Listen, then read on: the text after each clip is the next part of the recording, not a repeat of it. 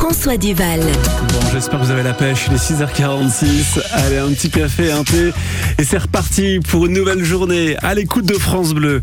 On ouvre la classe radio. Julia, bonjour. Bonjour François. Et cette semaine, on s'intéresse à la mobilité. Oui, comment se déplacent les adolescents quand ils habitent le Bessin? C'est ce qu'on essaye de découvrir cette semaine avec le quotidien de nos élèves de 4e du Collège du Val d'Or à Mmh. Isigny-sur-Mer. Et parmi les solutions de mobilité, il y a la voiture de papa-maman, les transports en commun, mais aussi le train. Écoutez. Alors raconte-moi, le train à 40 ans. Qu'est-ce que ça te permet de faire le train? Bah de partir où on veut. Enfin, d'aller à une autre ville. Pour aller dans des plus grandes villes, on est obligé de prendre le train. Parce qu'ici, il n'y a pas grand-chose. Oui, la voiture aussi. Mais alors dans votre esprit, est-ce que ça vous semble facile d'utiliser ces transports ou alors c'est vraiment une expédition, c'est trop compliqué?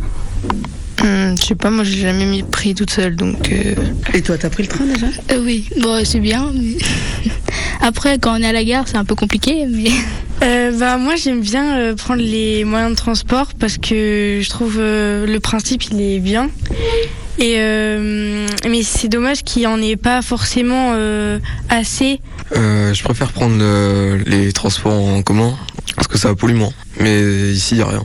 À part les bus de l'école, il n'y a rien. Euh, si on est obligé de- d'aller dans une autre ville, on peut pas prendre des transports en commun parce qu'il n'y a pas de bus ici. Donc on est obligé de demander aux parents euh, de nous emmener. euh, ça devient compliqué. En fait, tu dépends euh, de tes parents, Beaucoup. de la voiture de tes parents. Oui. Et qu'est-ce qu'il faudrait faire alors? Est-ce que toi, tu as des suggestions, des propositions?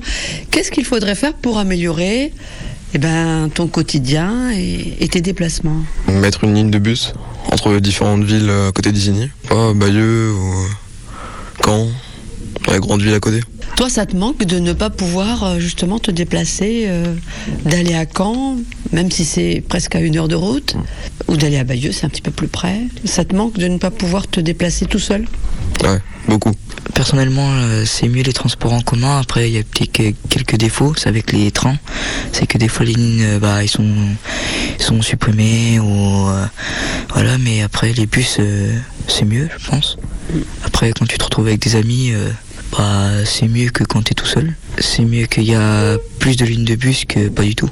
Est-ce que euh, les moyens de transport, selon vous, évidemment pour euh, faciliter peut-être un peu les déplacements, est-ce qu'ils devraient être euh, gratuits, selon vous, à tout moment?